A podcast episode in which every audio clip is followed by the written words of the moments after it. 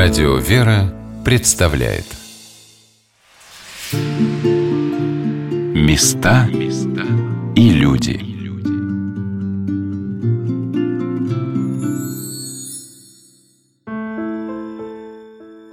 Все от Бога.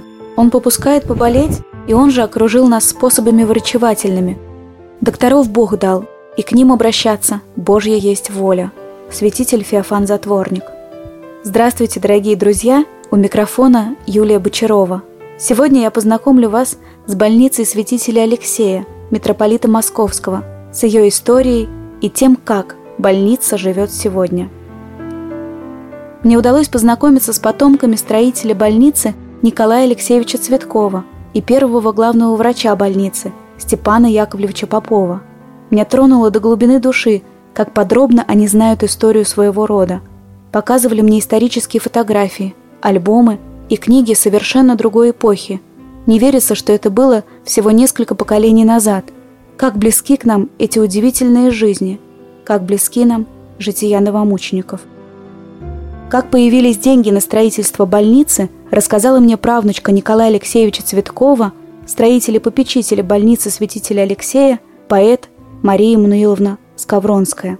Ну, вот Николай Алексеевич Цветков, мой прадед, он родился в священнической семье. На Ваганьково есть могилы, причем самых первых захоронений священников. И там похоронены его дед, бабушка, отец, мать, сестры, братья. Э, отец Сергий Матюшин, он э, издал вот такую вот книгу толстую, называется «Священная Ваганьково».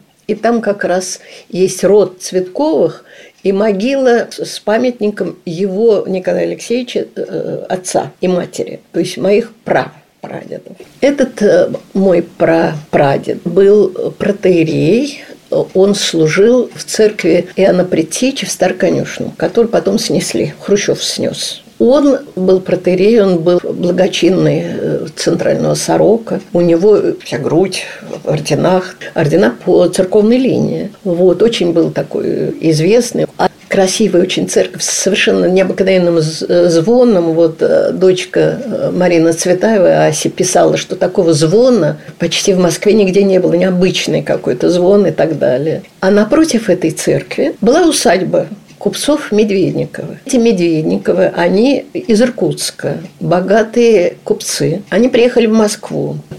Они э, его уже ну, на тот момент его уже не было, у нее был ребенок, у него было то, то ли после полиомиелита, то ли как, ну, в общем, такой больной, расслабленный ребенок. Это Александра Ксенофонтовна у нее. Муж ее умер, они приехали не так давно в Москву, она очень много благотворительных вещей сделала в Иркутске. Сюда она приехала, поскольку, поскольку напротив церковь, естественно, люди всегда ходили, жили э, во дворе, я же застала еще этот дом священника, где они жили. Она пришла как-то как Ну, и говорит, батюшка, я вот одна, он, сын у нее умер, брат у нее умер, она осталась одна. Пришла и говорит, вы знаете, у меня никого нет, дальние родственники, какие-то типа племянников, а может и еще кто-то, они даже ко мне вообще меня знать не хотят. Ну, что мне делать с этими деньгами? А батюшка ей сказал, ну, как что, отдайте на благотворительность. Очень просто. И она, поскольку, поскольку она знала и его сына, вот Николая Алексеевича Цветкова, и у них было 12 человек детей, и он там был среди детей. Куда-то поступал, в гимназию или еще куда-то по математике провалился, и не поступил. И тогда батюшка какого-то прихожанина попросил, говорит, ты моего Николеньку на работу устрой. И он взял в банк. Но они жили, ну, как все священники, очень скромно, тем более 12 человек детей. Ну, Николеньку взяли. Сначала он был э, мальчиком на побегушках, потом стал директором банка. И он называется официально вот во всех этих инстанциях называется выдающийся финансист России, который провалился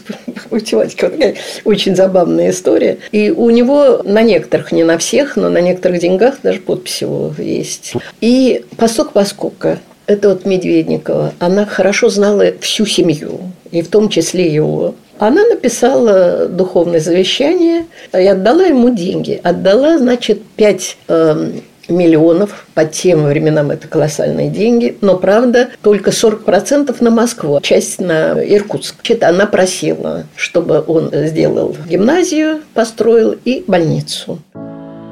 Род Медведниковых очень древний.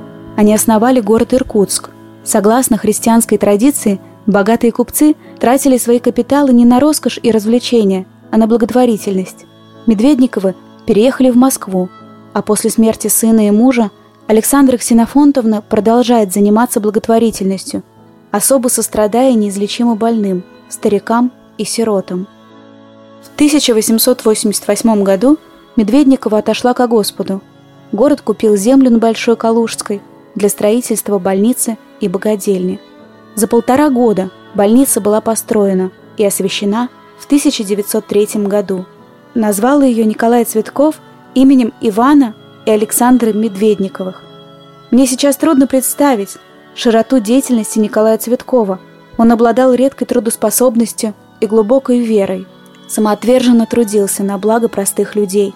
Мария Емануиловна Скавронская о своем прадедушке Николае Цветкове – Николай Алексеевич Цветков, директор Московского купеческого банка, состоял в чине действительного статского советника, был выдающийся финансист, известный благотворитель, почетный гражданин Москвы, почетный попечитель Медведниковской гимназии и Медведиковской больницы. Больницы и богадельня предназначались для людей христианского вероисповедания, без различия звания, пола и возраста. В 903 году было торжественное освящение храмов.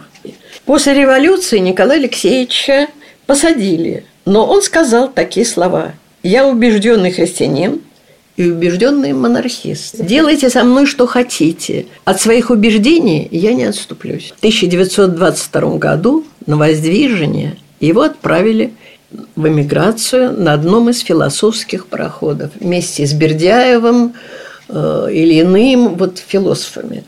Все пятеро детей поехали с ним. Сначала они прибыли в Берлин, но их Германия не принимала.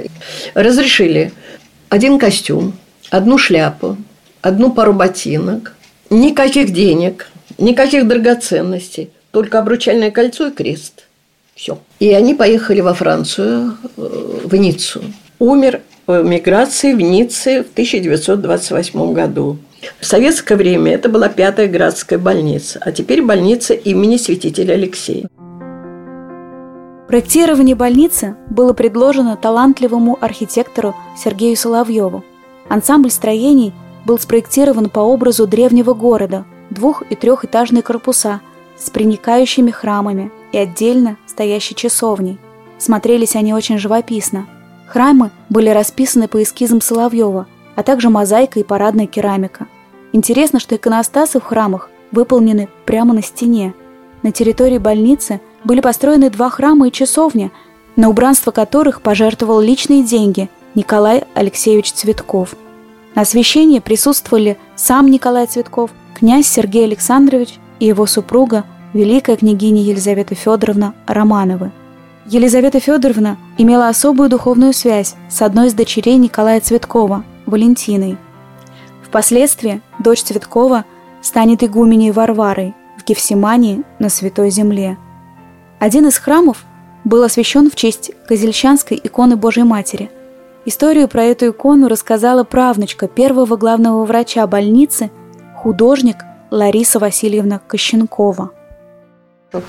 Вот чудотворная козельщанская икона Божьей Матери итальянского письма была привезена придворной дамой Елизаветы Петровны. Вот, и в XIX веке из Италии на Украину и находилась в имении графов Капнистов, Козельщанам, близ Полтавой. Вот она была, значит, из Италии.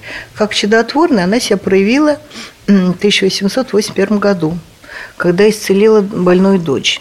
Дочь у них э, какой-то странной болезнью болела. У нее сначала заболели суставы, а, пытались лечить, что-то вроде вывихивались, они как-то или ломались, ее заковывали в, этот, в гипс, а, ставили какие-то ей там ограждения металлические. В общем, но у нее все разболело, все еще хуже и хуже. Ее все время возили в Москву, когда приезжал какой-то очень э, известный врач из Европы. И наши врачи всячески пытались излечить, ничего не помогало. И вот они должны были в очередной раз ехать в Москву, и она взяла эту икону, прижала к себе и молилась, молилась, молилась, и вдруг почувствовала, она не чувствовала уже ни руки, ни ноги, и вдруг стала чувствовать себя, что у нее все это как бы оживает. Вот. И с тех пор она, эта икона, стала себя проявлять вот как именно как чудотворная. И, может быть, вот э, Медведникова поэтому и хотела. Она говорят, что она ходила пешком туда, на Полтавщину, за списком этой иконы. Вот сейчас нам это кажется невероятно. Да, но тогда, видно, была какая-то другая жизнь. А если почитать Шмелева, как они шли на Богомоле, считал, что они пешком шли, да, в, эту, в Троицкую Сергею Лавру. Но мы можем об этом только догадываться, вот как это было. Ну, в общем, икона была вот принесена сюда. Медведниковой для того, чтобы поместить ее в, эту церковь больничную, чтобы люди могли больные люди могли молиться на этой иконе и исцеляться. Места и люди.